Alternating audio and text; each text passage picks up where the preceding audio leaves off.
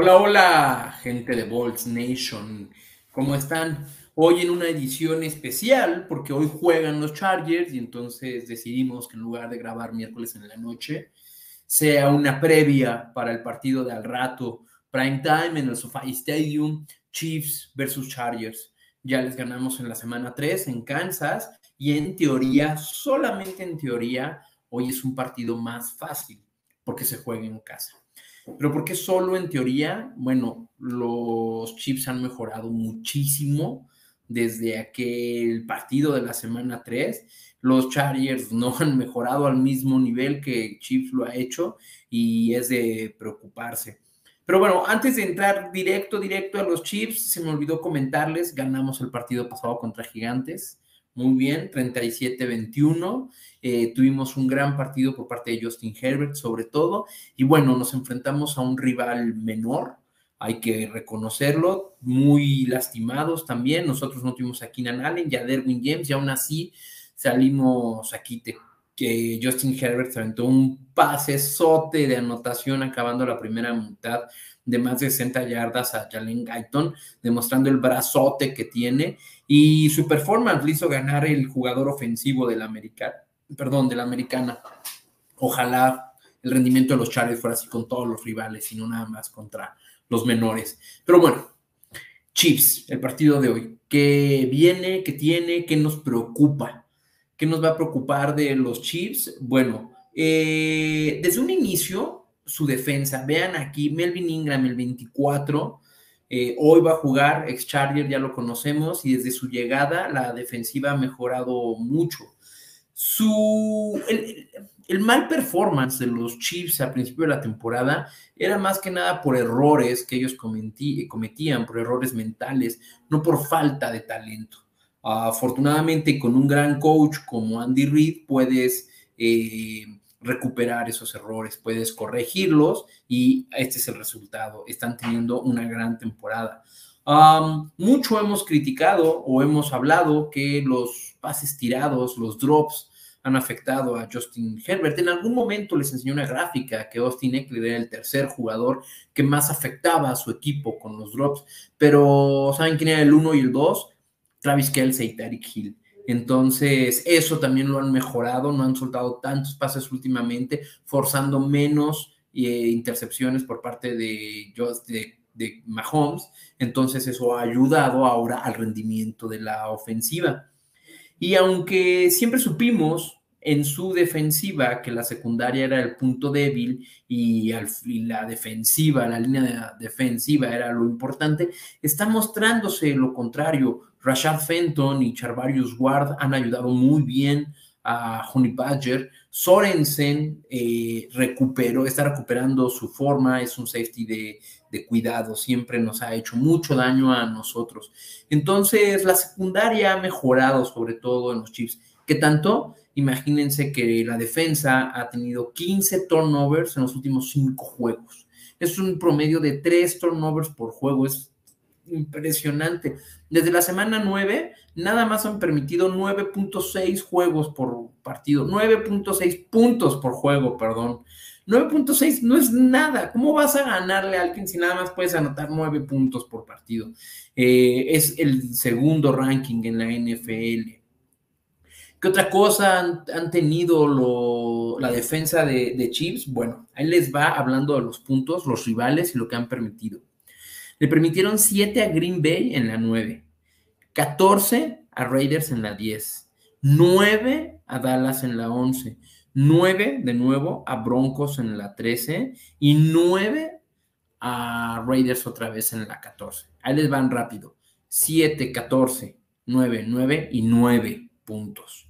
Entonces, ahí es lo que han permitido los Chiefs. Y se han enfrentado a ofensivas poderosas. Packers y Cowboys son peligrosos y Raiders es más de nueve puntos. Entonces, llevan una muy buena defensiva. Del lado de la ofensiva, que han mejorado la paciencia que ha tenido Mahomes y, el plan de juego de Andy Reid, sobre todo. El, plan de juego ha, tenido más paciencia, le permiten más tiempo a Patrick Mahomes. Antes, al principio de la temporada, se liberaba del balón muy rápido eh, y eso provocaba los turnovers que tuvo. Ahora, digo, las ofensivas, las defensivas contrarias normalmente disfrazan en la alineación pre-snap la defensiva a un cover 2. Esto para evitar eh, las grandes jugadas que Tarek Hill y Mahomes suelen hacer. Eh, Kansas City se ha dado cuenta de esto, se acaba más con el balón, han desarrollado un poco más de paciencia y bueno, han mejorado su rendimiento en la ofensiva. Eh, ¿Qué pasa ahora del lado de los Chargers? Bueno, lo más importante y lo que obviamente todos sabemos, eh, las lesiones. Y no tanto las lesiones, el COVID y hoy Rashon Slater, nuestro novato, no va a poder jugar. Entonces, ¿eso a qué nos orilla? La muy, muy mala noticia que no hemos querido escuchar es que va a jugar Trey Pipkins de tackle izquierdo. Ese famoso Trey Pipkins que hemos odiado cuando juez titular, permite muchas entradas, muchas presiones. Y pues bueno, en teoría, la línea ofensiva hoy en la noche va a ser de izquierda a derecha. Trey, Pipkins de tackle, Matt Failer, nuestro guardia izquierdo, Corey Linsley, nuestro gran, gran centro. Eh, guardia derecho, que no hemos tenido, es Michael Schofield. Y tackle derecho, que está lastimado, tenemos a Storm Norton. Eh, mucho hueco, los, los tackles no convencen. Guardias, híjole, a mí Michael Scofield no me convence tanto, pero de guardia creo que lo puede hacer muy bien. ¿Qué esperamos de hoy a raíz de esto? Que corredores de los Chargers ayuden a bloquear. No me sorprendería ver jugadas con personal 21, 22, 2-1, 2-2, es decir, que tengan dos corredores atrás, uno quizá para salir y el otro para quedarse a bloquear. O simplemente un corredor, pero que en lugar de ser una jugada de corrida, sea una jugada de pase en la que el corredor ayude al bloqueo. Además que eh, jugadas, play calls, run pass option, en el que obliguen, en el que estén diseñadas para que Justin Herbert salga de la bolsa de protección, evite el lado izquierdo de la línea, que por ahí va a venir la presión. Al fin y al cabo sabemos que Andy Reid va a tomar ventaja de este mismatch y va a, va a presionar muchísimo a Trey Pipkins. Eh, los Chargers, bueno, en cuanto a las lesiones, o más bien, perdón, todavía no continuamos con la lesión, regresa Keenan Allen al, a jugar y por donde más le hemos hecho daño a Kansas es con el aire, por el aire, con jugadas profundas y con Mike Williams. Tanto este partido de la temporada, de esa temporada, como de la temporada pasada, como cuando jugaba Philip Rivers, todos recordamos ese final en el Arrow Stadium, en el que Mike Williams hizo la anotación y la conversión. Kansas City sabe de esto van a estar muy bien cubiertos Keenan Allen y Mike Williams. Y retomando lo que decíamos, que la secundaria de Kansas es muy buena, ¿qué vamos a necesitar? Que el tercer receptor, yo creo que va a ser Joshua Palmer, sobresalga. Creo que por el partido pasado en el que Keenan Allen no jugó y Joshua Palmer tuvo su segundo anotación, me parece que tuvo cinco recepciones de siete pases o siete recepciones de diez, no recuerdo muy bien el número, no lo tengo aquí, eh, pero bueno, demostró confianza de los coaches y esperemos lo utilicen más. Eh, si Keenan Allen y Mike Williams también cubiertos por los corners y el safety de Kansas, quizá Jalen Guyton de repente puede explotar, Joshua Palmer con el mismatch al tercer corner en el slot podría generar daño y producir yardas. Eh, algo muy bueno, una estadística interesante a nuestro favor, es el rendimiento de Justin Herbert en juegos de prime time. Ha tirado, ha lanzado para casi 1200 yardas en juegos de prime time, que él lleva cuatro, cuatro juegos de prime time desde el año pasado. Casi 1200 yardas para 12 touchdowns y apenas una intercepción un touchdown cada 100 yardas. Eso es bastante bueno, me agrada. Hay una intercepción increíble. B.25 intercepciones por juego. Muy buenas estadísticas. Pero además, si vamos, si utilizamos las estadísticas a nuestro favor, ya vimos cómo es Justin Herbert en el prime time, cómo es Justin Herbert contra Kansas. Bueno, Él lanza para 894 yardas, casi 900, con 8 touchdowns y un pick. Su primer partido, digo, lleva tres partidos. El primero fue el del año pasado, su inicio, casi le gana a Kansas en el SoFi. Le ganamos la segundo partido de la temporada pasada a Kansas, pero en un partido en el que Kansas ya descansó a sus titulares y lo regaló, puesto que estaban más en modo playoffs que en ganar ese partido. Y este primer partido de esta temporada en el en Arrowhead, en el que eh, Justin Herbert le ganó a Kansas. La clave en nuestra defensiva es contener a Patrick Mahomes y mantenerlo presionado, mantenerlo en la bolsa de protección, limitando estas jugadas explosivas en las que está corriendo hacia el sideline, crees que ya no va a hacer nada y de repente, pum, lanza el pase a Tyreek Hill 30 yardas de separación. Eso es lo que tenemos que evitar, mantenerlo nervioso, mantenerlo presionado en la bolsa de protección para los sacks, para los turnovers, para los, para los pases lanzados rápido y sin tanta seguridad. Em, a raíz de todo esto, si logran presionarlo, Kansas ha entregado el balón cuatro veces, incluyendo dos intercepciones de Mahomes. Ha terminado uno de Mahomes, ¿eh? ha terminado un pase de 14 para 6 yardas y dos intercepciones cuando está en presión. Lo peor, los peores mediciones dentro de su carrera. Entonces aquí es donde tenemos que las claves. Presionar en la defensiva a Patrick Mahomes, no permitir jugadas explosivas. En la ofensiva, hacer uso del tercer eh, receptor y, ayudarle a la línea ofensiva con los corredores bloqueando, porque si no la presión va a ser horrible para Justin Herbert.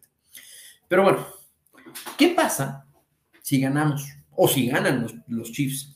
A ver, aquí están las posiciones. 9-4 Kansas, 8-5 Chargers, siendo el primer comodín.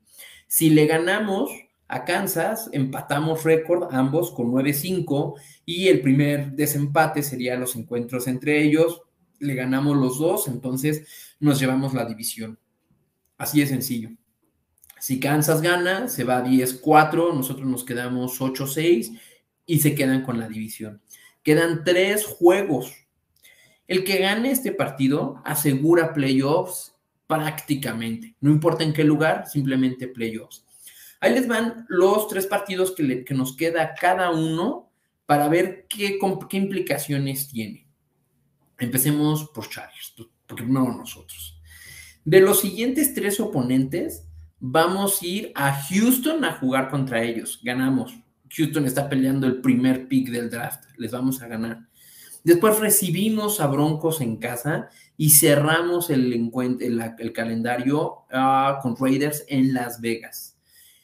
Houston de visita, Broncos en casa, Raiders en Las Vegas de visita. Broncos ya, les, ya nos ganaron una vez allá en casa, yo creo que repartimos con ellos y les ganamos ahora nosotros en casa. Y para la semana 18 creo que Raiders no va a estar jugando para nada, eh, para el orgullo, si acaso quizá para un mejor pick, no sabemos con qué mentalidad van a salir, sea como sea, creo que es un partido en el que sí podemos ganar. Siendo muy positivos, hay una posibilidad en la que Chargers gane los tres encuentros que le quedan. ¿Qué pasa del lado de, de Chiefs? Los Chiefs después de Chargers Reciben en casa, en Kansas City, reciben a los Steelers. Luego se van de visita a Cincinnati contra Bengalís y luego van a Denver a jugar contra Broncos. Un partido en casa contra Steelers y dos de visita. Bengalís jugando la las playoffs y Broncos al final de la temporada. En ese último partido creo que Broncos tampoco va a estar peleando por mucho, pero aunque aquí vemos que se mantienen en la pelea, es una posibilidad que siga por ahí cercano, si le sabe jugar sus cartas a Bengalis o a Browns Raiders, yo creo que va a ir para abajo por la racha en la que, en la que vienen. Em, ¿Qué quiere decir esto? Vamos a organizar los seis partidos que nos quedan a Chiefs y a Chargers, o sea, tres y tres, de difícil a fácil. El más difícil, sin duda, todos los mencionados, es ir de visita a Bengalis, porque es el equipo que todavía está en búsqueda de un lugar en playoffs. El segundo es recibir a Steelers, bueno, es jugar con Steelers, puesto que sabemos que aunque Big Ben no es lo mismo, es un equipo muy bien coachado y puede ser difícil. El siguiente partido más difícil es ir a Denver a jugar, siendo un rival divisional en, de visitante es difícil. Obviamente el siguiente partido es Denver, pero en casa, siendo rival divisional, pero en tu casa es levemente más sencillo. Después ir a jugar con Raiders, porque de, los divisionales es el, es el peor de la división, es el más fácil y no importa si es en Las Vegas o en casa, creo que está abajito de los Raiders. Y el partido más fácil de todos es contra Houston. En estos seis partidos que les mencioné, no les mencioné contra quién son, pero ya lo habíamos dicho, ir a jugar a Cincinnati es difícil, recibir a Steelers es difícil y luego ir a Denver es un poco menos difícil, pero sigue siendo. Esos tres partidos son de los Raiders, de los Chiefs, perdón.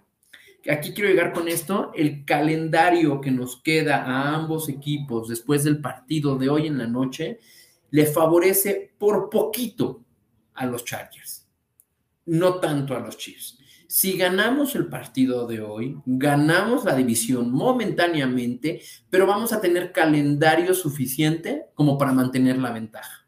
No puedes perder, ya nadie puede perder ahorita en la semana 15 si quiere llegar lejos a los playoffs. Chargers tienen hoy en la noche la posibilidad de, como dicen, run the table de llevarse la división y de depender de su propio rendimiento y de sus resultados y no de otros resultados. Si hoy perdemos, seguimos como playoffs en la en, como comodín en playoffs, pero vamos a necesitar otros resultados, no perder ninguno de los siguientes partidos para no estar batallando contra Cincinnati, Cleveland, a quienes le tenemos la ventaja, y Pittsburgh, pero Indianapolis, ahí va, Buffalo, ahí va, y no podemos andarnos permitiendo eso. Mejor quedar como quinto lugar sembrado y enfrentarte al cuarto que quedarte como séptimo lugar y enfrentar al segundo, porque el segundo es o Kansas o Patriotas. El cuarto lugar puede ser, y como van las cosas, Ravens sin Lamar o Tennessee sin Derek Henry. Entonces, esperemos tener un mejor sembrado. Desafortunadamente, los Chiefs, y bueno, ya estamos acostumbrados a eso, son favoritos por 3.5 puntos. Nos han ganado la serie 64 a 57, aunque ya ganamos los últimos dos. Les repito, el primero de esta temporada en la semana 3 y el último de la temporada pasada, eh, que Chiefs ya no estaba peleando por nada. Así las cosas, Hoy es un partido importante camino a los playoffs. ¿Hay con qué? Le hemos complicado la vida en los últimos partidos. Tenemos un mejor equipo que antes, aunque las lesiones no nos han ayudado en nada. Muchísimas gracias a todos ustedes por acompañarme. Recuerden continuar. Ah, miren, hay comentarios. Qué bueno. Horacio, Horacio. Saludos desde Guadalajara. Por favor, habla de mis delfines. Híjole, los delfines yo creo que están dando de cocos por no haber seleccionado a Justin Herbert en lugar de Tua Tagabalúa. Creo que tienen un camino complicado, tienen un, un, equipo por ahora limitado. Yo no creo que sea cuestión de, de Brian Flores. Llevan una racha de cinco ganados, han mejorado y tienen con qué. Tienen con qué. Ahora les queda el calendario contra Jets, ganable. Santos, ganable. Titanes, no lo creo pero pueden, y Patriotas. En la última semana, quizá Patriotas ya no tienen nada que pelear y entonces podrían ganar ese partido los Delfines. Aún así les queda difícil, es un equipo prometedor. Aymed, saludos, muy buen programa. Gracias, Aymed Aycarden. Eh, bueno, esos ya fueron todos los comentarios, sí, ya fueron todos los comentarios. Muchísimas gracias, una semana más. Hoy es en la noche, preparen sus jerseys, yo ya traigo mi sudadera y al rato me voy a poner mi jersey aquí en la oficina. Eh, tacos, cervezas y todo lo que quieran, porque hoy es noche de fiesta. Juegan en prime time nuestros Chargers en el SoFi Stadium. No saben la fiesta que se hace. Muchas gracias a pausa los dos minutos por recibirnos una semana más aquí en Balls Nation. Saludos a nuestro gran club y querido eh, grupo de aficionados Balls eh, Nation MX y a nuestro nuevo grupo Boltsland. También un saludo hasta Monterrey, a Die Hard Club, eh, a Die Hard, Club Bolts en Monterrey. Y muchísimos saludos a todos ustedes. Gracias y recuerden, Bold Up.